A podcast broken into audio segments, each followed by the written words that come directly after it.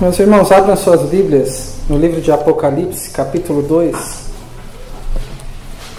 Apocalipse, capítulo 2. E eu farei a leitura do versículo 8 ao 11.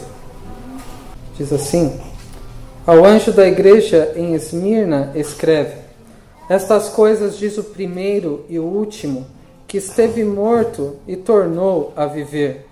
Conheço a tua tribulação a tua pobreza, mas tu és rico, e a blasfêmia dos que a si mesmos se declaram judeus e não são, sendo antes sinagoga de Satanás. Não temas as coisas que tens de sofrer, eis que o diabo está para lançar em prisão alguns dentre vós, para ser dispostos à prova. E tereis tribulação de dez dias. Ser fiel até a morte, e dar-te-ei a coroa da vida. Quem tem ouvidos, ouça o que o Espírito diz às igrejas. O vencedor de, modo, de nenhum modo sofrerá dano da segunda morte. Amém. Esta é a palavra do nosso Deus. Oremos mais uma vez. Obrigado, Senhor, pela oportunidade e privilégio de cultuarmos a Ti nessa noite de domingo, dia do Senhor. Obrigado porque podemos, nesta hora, abrirmos a Tua palavra para que através da exposição, da meditação, o Senhor falar, ouvir o Senhor falar conosco aos nossos corações. Para isso rogamos que o Senhor seja propício a nós pecadores, que o Senhor nos ilumine, assim como inspirou João a escrever este livro tão precioso que nos dá esperança e nos conforta no mundo em que nós vivemos. Portanto, abra os nossos ouvidos, nós rogamos, para que ouçamos com clareza a Sua voz. Abra os nossos olhos para que vejamos e contemplemos as maravilhas da Tua lei. E prepara-nos o coração para que recebamos de um modo frutífero, operoso e transformador a Tua palavra. É o que nós rogamos no nome do nosso Senhor e Salvador Jesus Cristo. Amém. Meus irmãos, essa é a segunda mensagem da série que intitulamos O que será de nós? E na última ocasião, há duas semanas, chamamos a atenção que faltam poucas semanas para a organização da nossa congregação em igreja. Um momento muito aguardado, então, em certo sentido, uma boa ansiedade. Mas a verdade é que muitas vezes podemos ficar apreensivos em situações adversas e se acontecer algum problema, algum imprevisto, imprevisto que nós não podemos prever, que não podemos nos preparar antecipadamente, como nós seremos sustentados agora, como os irmãos disseram lá na reunião dos lares na quarta-feira, andar com as próprias pernas? Incertezas e temores podem surgir. E questões semelhantes a estas também estavam presentes quando João recebeu essa mensagem do Senhor. Não sei como você se encontra nessa noite, neste momento da sua vida, que tipo de tribulações você tem passado, quais situações adversas você tem enfrentado, que tipo de imprevistos tem surgido no decorrer da sua vida, quais incertezas você tem. Quais motivos para temores você tem? Essas cartas nos respondem não aquilo que queremos ouvir, muito melhor e mais importante do que isso. Elas nos, elas nos dizem aquilo que nós precisamos ouvir pela boca do nosso Senhor e Salvador Jesus Cristo, que através do seu Espírito inspirou João. Nós sabemos que não devemos estar somente nesse sentimento para a organização da congregação em igreja.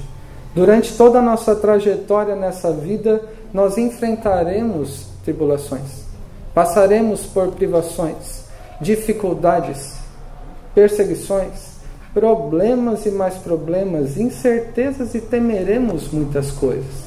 Então, mais do que nos preparar para a organização da igreja, isso também é para o dia do retorno de Cristo, quando ele estaremos com Ele, quando ele vier na glória do seu Pai. João, ele estava padecendo disso também, nós falamos a respeito disso nos referindo ao versículo 9 do capítulo 1. Ele que se identificou com aqueles irmãos como companheiro e irmão, e se identificou dizendo: Eu sou companheiro de vocês na tribulação, no reino e perseverança. Ele estava exilado, preso na ilha de Pátimos. E ele diz o motivo: por causa da palavra de Deus e do testemunho de Jesus. Aqueles que guardam a palavra de Deus no mundo caído em que nós vivemos e que testificam de Cristo com as suas vidas pelo, por aquilo que fazem ou deixam de fazer, por aquilo que dizem, pelos planos que traçam e sobre como expressam a confiança que têm, enfrentarão dificuldades também. Tratamos sobre isso até com as crianças que devem não viver no mundo da fantasia Disney, mas de acordo com as Escrituras, viverem nesse mundo e lidarem com as situações que já enfrentam desde cedo, e aqueles que aprendem a trilhar os caminhos do Senhor também. João poderia estar também com muitos temores. Se coloque no lugar de João, numa ilha chamada Pátimos, completamente isolado, preso longe daqueles irmãos amados, longe de familiares que poderia ter ainda, mesmo sendo bastante idoso. Pessoas queridas e amadas. No lugar dele, poderíamos ficar também preocupados, temerosos. E o que, que acontece nesse momento? E no momento em que nós estamos na nossa própria vida, seja qual for a situação, Ouça o que Deus diz no versículo 17 e 18 do capítulo 1. Quando vi cair a seus pés como morto, porém ele pôs sobre mim a mão direita, dizendo: Não temas, eu sou o primeiro e o último, e aquele que vive. Estive morto, mas eis que estou vivo pelos séculos dos séculos e tenho as chaves da morte e do inferno. Diante de Cristo, qual foi é, o, a graça que João recebeu? Cristo se colocou do lado dele, o confortou e transmitiu palavras que lhe dariam esperança. E nós temos estas palavras de esperança, de conforto, de consolo no livro de Apocalipse. Essa mensagem visa confortar aqueles que são crentes, aqueles que já foram salvos, aos eleitos, aqueles que militam nessa vida para servir e glorificar o nosso Deus e que enfrentarão mais dificuldades por isso. Quando vem da perspectiva bíblica como esse mundo está perdido e as consequências do pecado de diversas maneiras na própria morte, em problemas sociais, em problemas de ordem econômicas, políticas, de enfermidades e todo tipo de coisa Podemos nos entristecer sabendo que é por culpa do pecado. Mas o Senhor veio ao encontro de João. E é o mesmo Deus presente que vem de encontro a nós em nossas necessidades. Qual deve ser o motivo da nossa firmeza, da nossa fidelidade, integridade e esperança no mundo em que nós vivemos? A palavra é dada pelo Senhor o próprio Senhor Jesus, na mensagem à igreja de Esmirna, que é essa segunda, é claro que tem muito a ver com os nossos dias, assim como a igreja de Éfeso. Esmirna era uma cidade próspera, rica, considerada muito bela nas suas construções é, majestosas e se destacava no mundo da época. Essas características de riqueza, proeminência e beleza fazia com que ela disputasse com Éfeso em ser a igreja mais importante, a, a cidade, desculpa, mais importante de todo o mundo conhecido da época, em especial a Ásia Menor. Era uma cidade que tinha uma identificação também com a ressurreição. Não a ressurreição de Cristo, mas dela mesma 700 anos antes de que João escreveu essa carta por mandato de Deus, Esmirna havia sido destruída. Passou 300 anos sem existir e depois se reergueu das cinzas. Então, era considerada uma cidade ressuscitada, ou que havia ressuscitado é, das cinzas. E a igreja de Esmirna, essa que recebe essa carta, foi provavelmente fundada pelo apóstolo Paulo durante a sua terceira viagem missionária. Naquele momento, como vimos, considerando a origem da igreja de Éfeso, em que Paulo permanece na região de Éfeso para que o evangelho chegasse a toda a Ásia e possivelmente aí chegou também a Esmirna e uma igreja foi fundada ali. Era uma cidade extremamente pagã, era uma cidade, por ser uma das principais do império, que havia uma ênfase muito grande no culto ao imperador, e este era um dos motivos para as dificuldades que os cristãos enfrentavam na época. Os crentes eram severamente perseguidos, chegando ao ponto de serem mortos por serem crentes, por amor a Cristo, por serem é, parte da família de Deus. E é neste contexto de uma cidade rica e próspera que adorava o imperador e tinha muitas dificuldades em relação aos cristãos, que nós vemos o versículo 8 do capítulo 2. Estas coisas diz o primeiro e último, aquele que esteve morto e que tornou a viver. A maneira como Cristo revela a si mesmo é especial para cada igreja. Se os irmãos perceberam, quando falamos a respeito de Éfeso, Cristo é apresentado, veja, no versículo 1 do capítulo 2.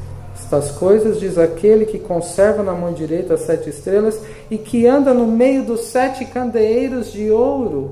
E depois a igreja de Éfeso é identificada como um candeeiro que deveria resplandecer no mundo onde foi colocada, pelo que recebeu, pelo ensino da palavra de Deus, de líderes importantes do contexto da época.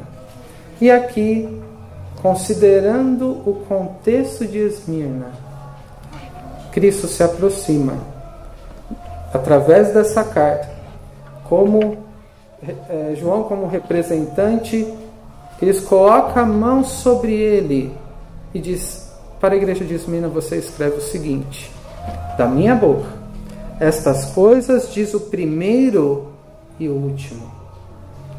Aquele que é o Alfa e o Ômega, a primeira e a última letra do alfabeto grego. Aquele que por meio da sua própria vontade deu origem a todas as coisas e aquele que consumará todas as coisas também. E não somente isso, não é somente aquele que tem o controle de todas as coisas do início ao fim pelo seu governo, soberano sobre todas as coisas, mas é também aquele que esteve morto e que tornou a viver. Este foi o Cristo revelado de uma maneira de acordo com a situação em que a igreja de Esmirna estava vivendo. Isso revela essa primeira lição que vemos aqui, que o Senhor Jesus conhece a sua igreja. O que ele diz, e poderíamos dizer muitas é, variedades de atributos do próprio Senhor Jesus, aquilo que ele escolhe dizer a essa igreja que sofria por amor a Cristo, é eu sou o Alfa e o Ômega, o primeiro e o último, aquele que esteve morto e que tornou a viver. Ele conhecendo a sua igreja, no versículo 9, conheço a sua tribulação. A tua pobreza, mas tu és rico.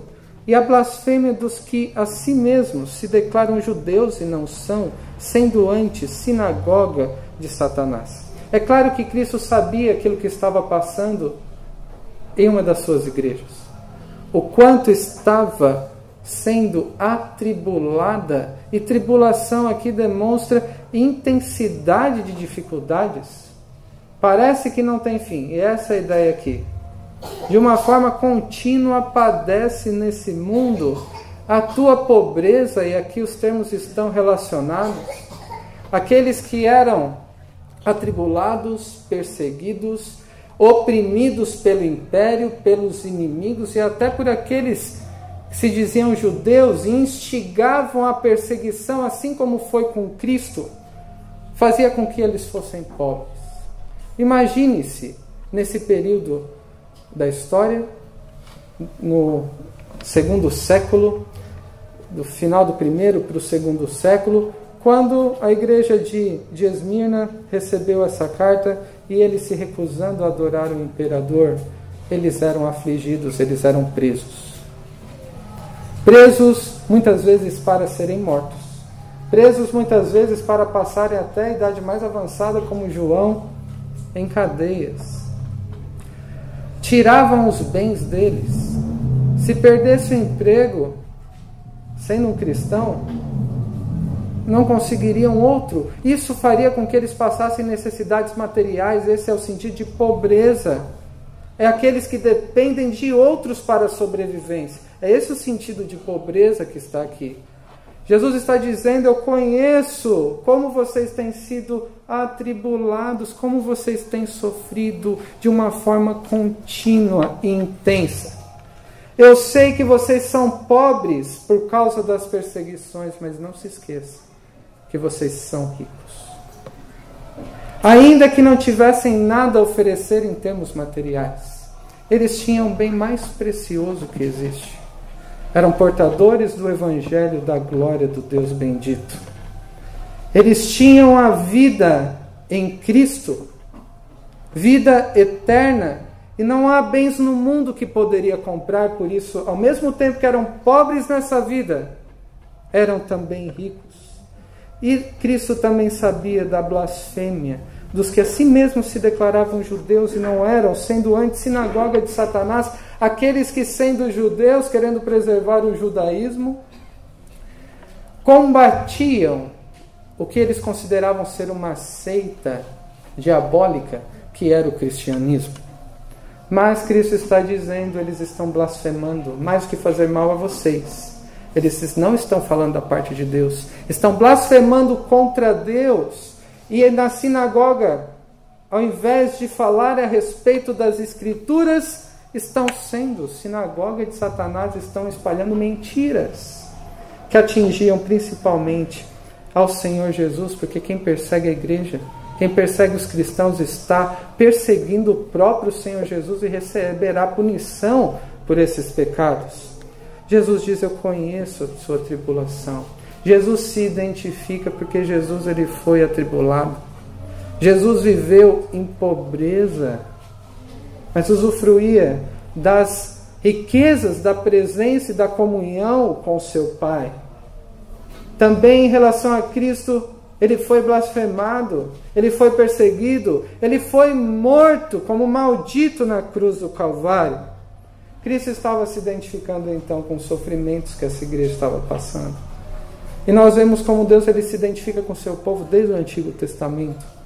Quando em Daniel 3 nós lemos que os amigos de Daniel, sendo é, instigados ou ordenados a adorar aquela imagem de Nabucodonosor, eles se recusaram. E qual seria a consequência?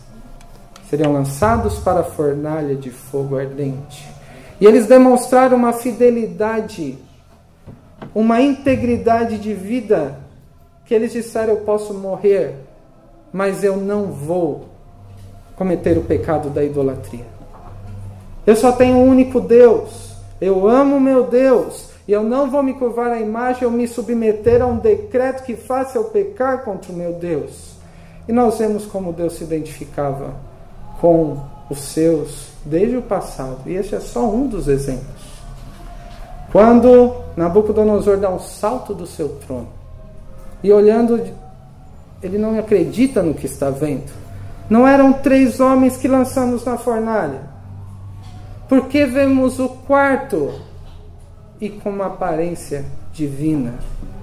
O próprio Deus se fez presente em meia fornalha, ainda que não tivesse garantia de que eles seriam libertos. E muitos irmãos, no decorrer da história, não foram libertos, morreram por amor a Cristo. Assim como nós não seremos libertos de todas as tribulações, às vezes temos essa expectativa, ou da pobreza, ou da calúnia, de falarem mal de nós, mas nós sabemos que temos um Deus, um Salvador que se identifica conosco e se faz presente com os seus em meio ao sofrimento, porque ele também sofreu. Até em meio à morte, porque ele também morreu por amor de nós. Cristo, ele está reconhecendo o sofrimento daquela igreja, que era muito perseguida. Mas ele passa a demonstrar qual era a exigência dele. E Deus nunca exige de nós mais do que nós, do que ele se dispôs a oferecer a nós. Deus nunca exigirá do seu sofrimento e tribulação mais do que ele se dispôs a oferecer a nós, especialmente na pessoa e na obra do seu Filho, nosso Senhor e Salvador, Jesus Cristo. Em segundo lugar, nós vemos que Jesus tem palavras à sua igreja. E os irmãos talvez tenham melhor memória, o que anotaram. A primeira lição foi idêntica, foi a mesma coisa, em termos de título, do que da igreja de Éfeso. Jesus conhece a sua igreja. A primeira lição. Mas a segunda lição é que Jesus tem palavras à sua igreja. Em Éfeso, Jesus tinha algo contra a sua igreja. Esmirna é uma das cidades, ou das igrejas nessas cidades, em que não vemos críticas, só elogios e uma exortação para confortar e dar esperança. Não tem crítica negativa, Assim como Éfeso, vocês abandonaram o primeiro amor. Jesus ainda assim tem palavras à sua igreja que nós vemos no versículo 10. Não temas as coisas que tens de sofrer, eis que o diabo está para lançar em prisão alguns de vós. Para ser dispostos à prova e tereis tribulação de dez dias. Ser fiel até a morte e dar-te-ei a coroa da vida se eu e você chegarmos para alguém que está sofrendo e dissermos, não sofra. Se nos aproximarmos de alguém que está com medo e dissermos, não tenha medo. Se nos aproximarmos de alguém que está sem esperança e dissermos, tenha esperança. Isso partindo de nós não terá o valor que vemos nessas palavras de Cristo à igreja de Esmirna porque aquele que está falando é o que tem a igreja nas suas mãos. É aquele que morreu pela sua igreja e que ressuscitou para salvar a igreja. É aquele que é o primeiro e que é o último. E do início ao fim ele tem o total domínio sobre todas as coisas. Vindo da boca de Cristo, essas palavras têm um significado precioso. Tem um significado que dá esperança aos crentes no mundo que jaz no maligno que nós vivemos. E as palavras de Cristo é: vocês têm motivo para ter medo, mas não precisam temer. Não temas o que vocês têm de sofrer. Que tipo de sofrimento, como já dissemos? Prisão, maltratos, tirariam os bens, seriam provados, passariam por tribulação e até pela própria morte. Jesus está dizendo: não temas as coisas que vocês tem de sofrer. Em outras palavras, é necessário que vocês sofram neste mundo. Como continua dizendo, o diabo está para lançar em prisão alguns de vós. Vocês serão postos à prova, terão tribulação de dez dias. E alguns podem até morrer após a prisão. Tanto que Jesus fala ser fiel até a morte. O sofrimento vem da parte do diabo ou da parte de Deus? Ou é uma mera consequência dos nossos atos? É claro que, em última instância, encontramos os motivos da nossa tristeza, do mal neste mundo, das tribulações no próprio pecado.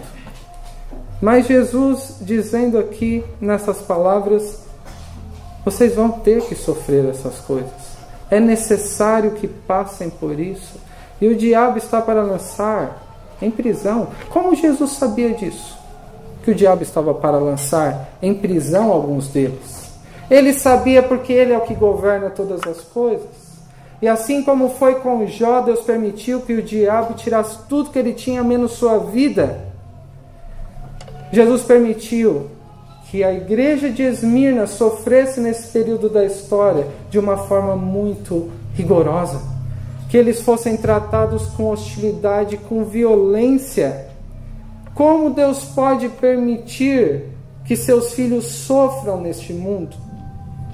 Como compreender o sofrimento daqueles que procuram fazer a vontade de Deus, de maneira que nós Muitas vezes podemos estar numa situação como vemos o salmista no Salmo 73. Os descrentes vivem uma vida boa e eu só sofro neste mundo. E essa inquietação. Mas o salmista, depois, ao entrar na presença de Deus, viu a real situação do ímpio e viu com quem ele estava, independentemente das circunstâncias. Deus ele tem propósito no sofrimento dos crentes no mundo em que nós vivemos. E se alguém faz parte da igreja quer buscar uma vida com Deus para parar de sofrer, está enganado. Porque por causa de Cristo sofreremos muitas coisas e Deus tem o controle e também tem um propósito. E podemos dar alguns exemplos desses propósitos. Em primeiro lugar, para nos provar, como diz o próprio texto, seremos colocados à prova. Nós lemos no início do culto, 1, Timó, 1 Pedro, desculpe, 1, versículo 3, quando Pedro bendiz a Deus, que segundo a sua muita misericórdia, nos regenerou para uma viva esperança mediante a ressurreição de Jesus Cristo dentre os mortos, para uma herança incorruptível, sem mácula, imarcessível, reservada nos céus para vós outros. Pedro bendiz a Deus pela salvação em Cristo na esperança do porvir. E ele continua para nós que somos guardados pelo poder de Deus, pela fé para a salvação, preparada para revelar-se no último tempo, no dia do encontro com Cristo. E é nisto, diz Pedro, que exultamos. Apesar das circunstâncias adversas, das tribulações, dos sofrimentos, das perseguições, o motivo, embora por breve tempo, se necessário, e era necessário que Esmirna passasse por isso, Pedro também fala sobre isso aos seus destinatários, que também somos nós.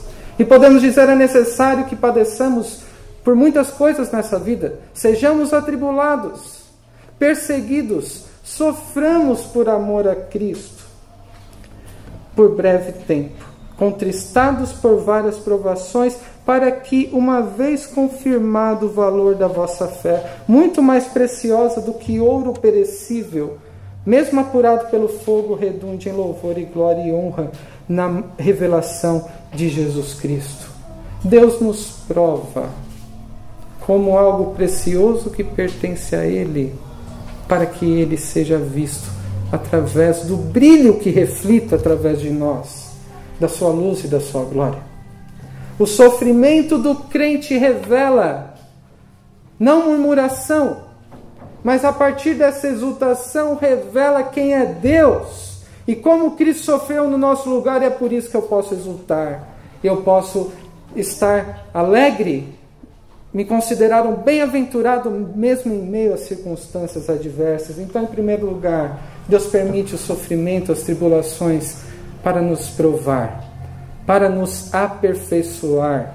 Em segundo lugar, muitas vezes Deus permitiu que os seus servos sofressem para que ele se fizesse conhecido por mais pessoas. Em outras palavras, ele permite o sofrimento do crente para que outros que não o conhecem possam conhecê-lo através daqueles que sofrem diversos tipos de dificuldades.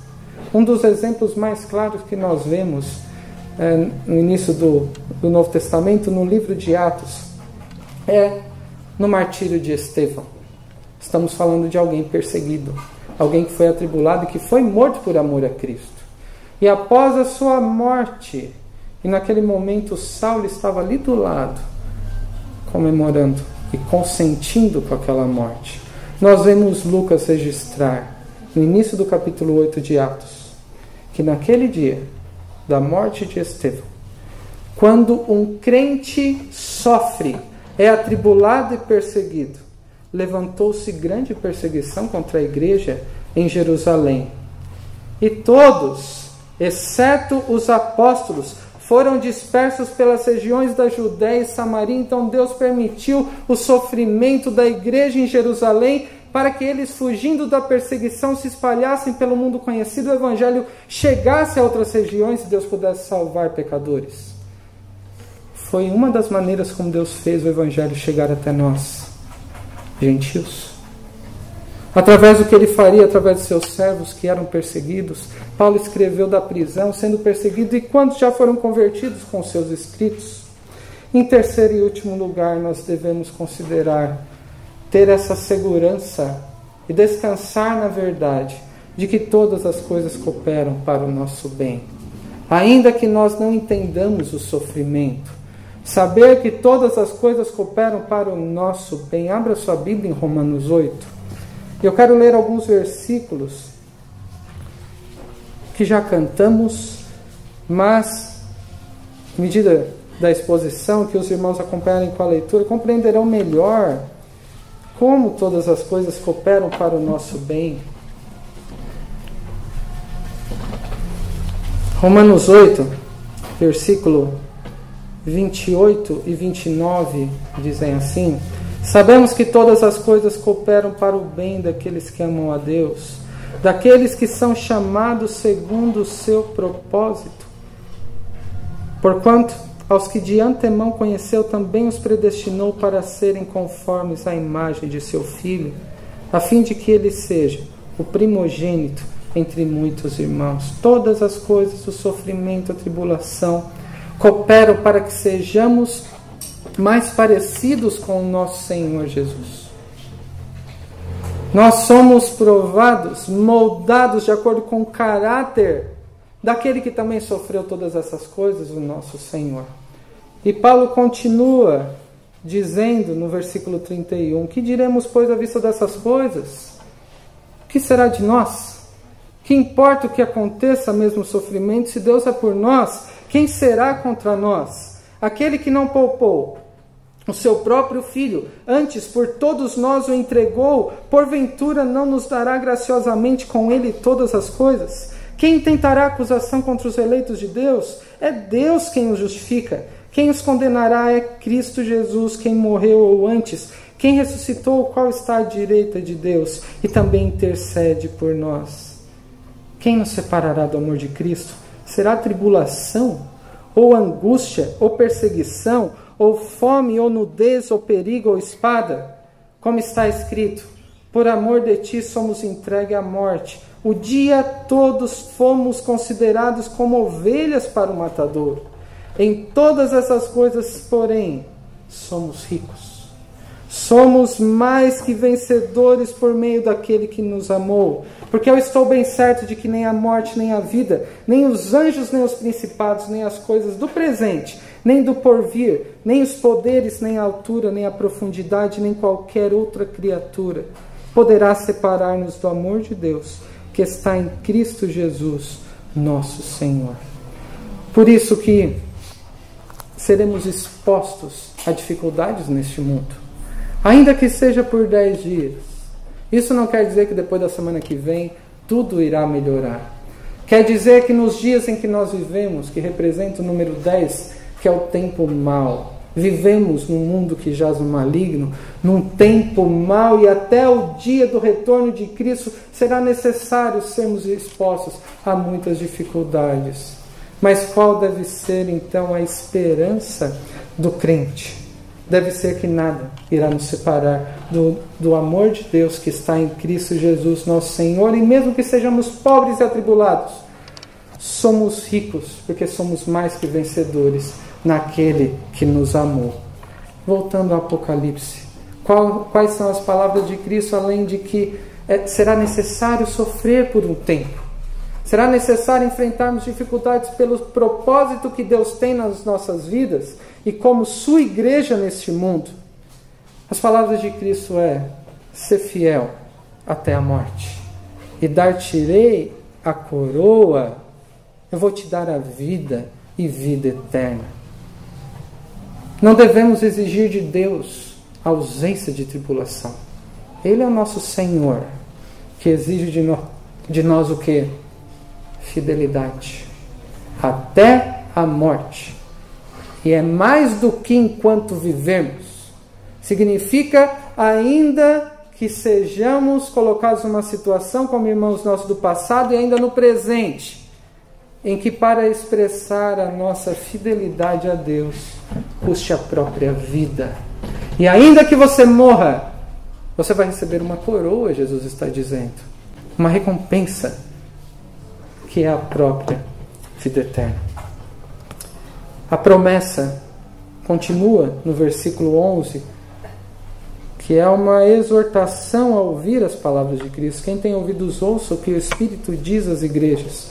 O vencedor, aquele que perseverar até o fim, que será salvo, aquele que for fiel até a morte, que receberá a coroa da vida, ao vencer, o vencedor de modo de nenhum modo sofrerá o dano da segunda morte. Ainda que morra neste mundo, não morrerá eternamente.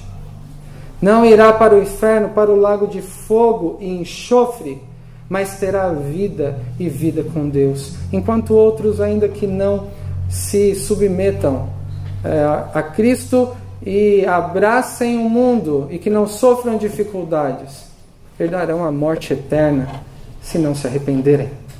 Mas ao crente, as palavras é: ser fiel até a morte, dar-te a coroa da vida, de modo algum sofrerá o dano da segunda morte, porque já tem vida eterna. Para concluir, meus irmãos, eu quero dar um exemplo de alguém da igreja de Esmirna que vemos no decorrer da história. Não está na Bíblia, mas é um, um líder conhecido dos primeiros séculos chamado Policarpo. Policarpo de Esmirna provavelmente recebeu essa carta junto com o livro de Apocalipse. Daquele que foi o seu, é, seu líder, que foi o apóstolo João. O apóstolo João teve um discípulo chamado Policarpo. E Policarpo foi bispo de Esmirna, provavelmente ordenado pelo próprio apóstolo João. E nós vemos no ano de 155 a data do martírio de Policarpo, a igreja de Esmirna escrevendo uma mensagem. Então pense que aquela igreja recebeu o livro de Apocalipse. Essa carta a ela, como respondeu a isso? E respondeu às circunstâncias do seu período. Eu quero ler um trecho dessa carta. E aqueles que quiserem depois ler a carta completa, eu com prazer posso passar para que vejam como, decorrer da história, o povo de Deus reagiu à história governada por Deus. Eles reescreveram assim: a igreja de Deus estabelecida em Esmirna, as igrejas de todos os tempos e lugares. Eles escrevendo uma carta. Haviam recebido, agora eles estão escrevendo. O que eles desejam a todas as igrejas de todos os lugares? Misericórdia, a paz e a caridade, o amor de Deus e de nosso Senhor Jesus Cristo vos sejam concedidas abundantemente. Escrevemos, irmãos, a respeito dos que testemunharam em particular o bem-aventurado Policarpo, que com seu martírio selou e pôs fim à perseguição.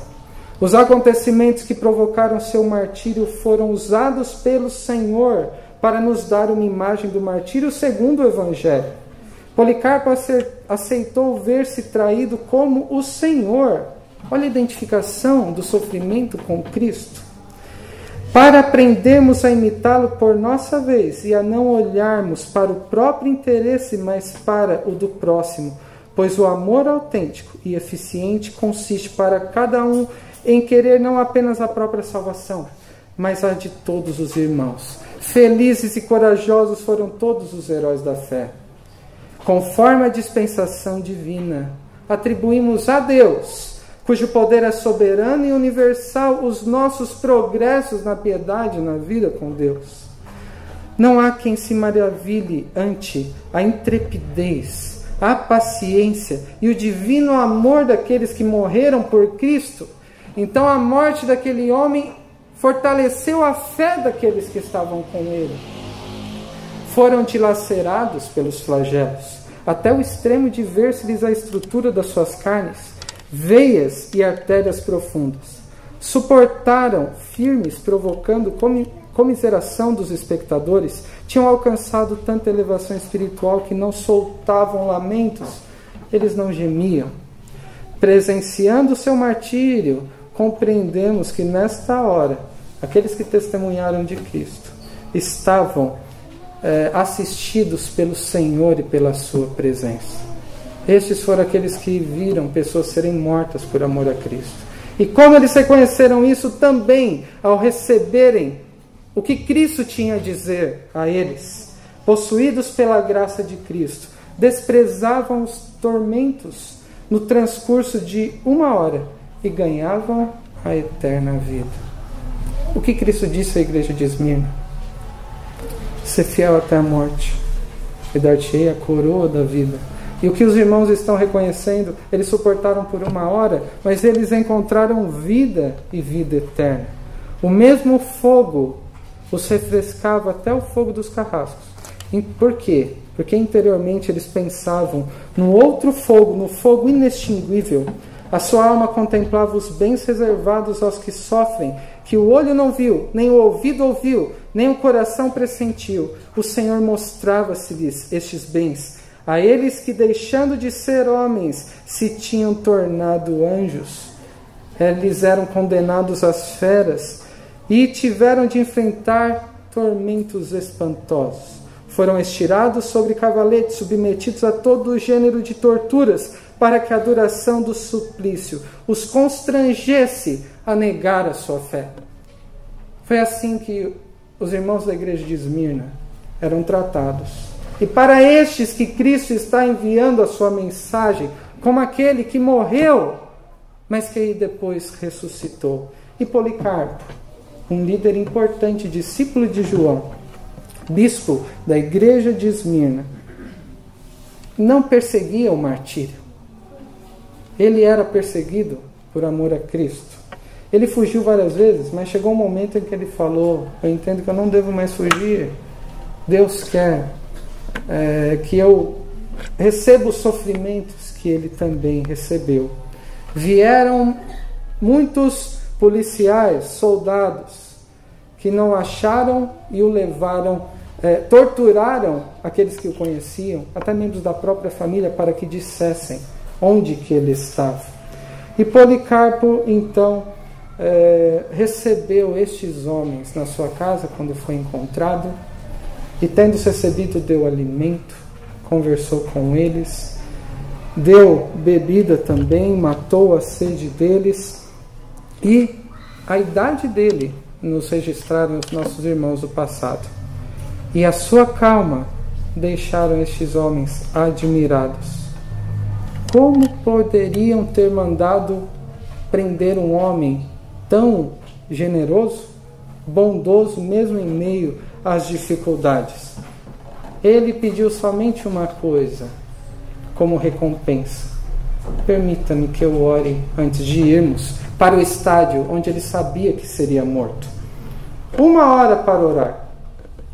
Ele fez como os pastores prevêem um tempo e orou um pouquinho a mais. Policarpo pediu uma hora e orou mais de duas horas sem parar. E ele, no caminho, ele foi empurrado, maltratado, um idoso de 86 anos, e machucado foi a pé. E alguns soldados rindo daquele, é, daquele senhor. Quando ele chegou no estádio, já estou concluindo, o procônsul, o líder ali, no contexto onde ele estava, perguntou e o estimulou, o instigou a deixar a sua fé. E quais foram os argumentos? Homem, considera a sua idade, é só jurar por César. Lembrem-se, era o contexto de adoração ao imperador. E eu te insultarei, insulta Cristo. E qual foi a resposta de Policarpo? Há 86 anos, eu sirvo a Cristo e ele nunca me fez mal algum. Como eu blasfemaria contra meu rei e meu Salvador? E o procônsul insistiu, ordena, é, jura pela fortuna de César. E o, e o Policarpo respondeu: Você está muito enganado. Se espera que pelo é, gênio de César eu jure. Deixa eu te falar bem claramente. Eu sou um cristão. Que foi uma maneira de bater o um martelo na sua sentença de morte. Se você quiser conhecer o ensino cristão, Policarpo ousadamente disse me dê um dia que eu te exponho para que você conheça. No meio da arena, ele respondendo assim ao procônsul. E o procônsul irritado, eu tenho feras ao meu dispor. Se você não se retratar, eu vou te entregar a elas. Policarpo disse: ordena. Quando nós cristãos morremos, não passamos de melhor para o pior, porque é nobre passar do mal desse mundo para a justiça. E o procônsul insistiu: Se você não se retratar, mandarei que te queime na fogueira, já que desprezas as feras. Então disse Policarpo: Ameaça-me com fogo que arde uma hora e se apaga. Conheces tu o fogo da justiça vindoura? Sabes tu o castigo que devorará os ímpios? Não demores, sentencie o teu arbítrio. Essas foram as palavras de Policarpo em seguida. Ele foi queimado vivo. Mas foi uma maneira que Deus usou para fortalecer a igreja. Depois de eles terem recebido principalmente, mais que o testemunho de Policarpo, mas as palavras de Cristo através de João, aquela igreja, assim como o livro de Apocalipse. Meus irmãos, todo aquele que viver, quiser viver piedosamente em Cristo Jesus será perseguido. E outros textos da palavra de Deus que dizem que passaremos por todo tipo de tribulação neste mundo. Jesus disse: Eu conheço a tua tribulação. Ele diz isso a você também. Eu conheço a tua tribulação. Ele pode dizer: Eu conheço a igreja de vocês e o que ele teria a dizer a nosso respeito. Quais são os nossos temores? É pela política do país? É pela violência urbana? É pelas crises familiares que temos em todas as famílias? É pelo desemprego? Qual é o motivo de temermos? Ouça as palavras de Cristo nessa noite. Ser fiel até a morte, dar-te-ei a coroa da vida, ou como disse o apóstolo Paulo, porque tenho para mim que os sofrimentos do tempo presente não, tem, não podem ser comparados com a glória a ser revelada em nós. E Cristo terminou dizendo à igreja de Esmirna, e terminaremos também: O vencedor de modo algum sofrerá o dano da segunda morte. Aqueles que se dispõem a ser identificados com Cristo, sendo discípulos do Senhor Jesus no seu sofrimento, serão também identificados com Ele na glória a ser revelada a nós quando Ele voltar. Um homem chamado missionário Jim Elliot diz: Não é tolo aquele que abre mão do que não pode reter para ganhar o que não pode perder. O que significam essas palavras de Jim Elliot? Não é tolo aquele que abre mão do que não pode reter para ganhar o que não pode perder. Que é sábio viver, se dispondo ao sofrimento por amor a Cristo, não se apegando ao que a própria vida pode oferecer, ao que o mundo pode proporcionar para receber graciosamente da parte de Cristo aquilo que é impossível que tirem de nós, que é a vida eterna. Que Deus abençoe. Amém.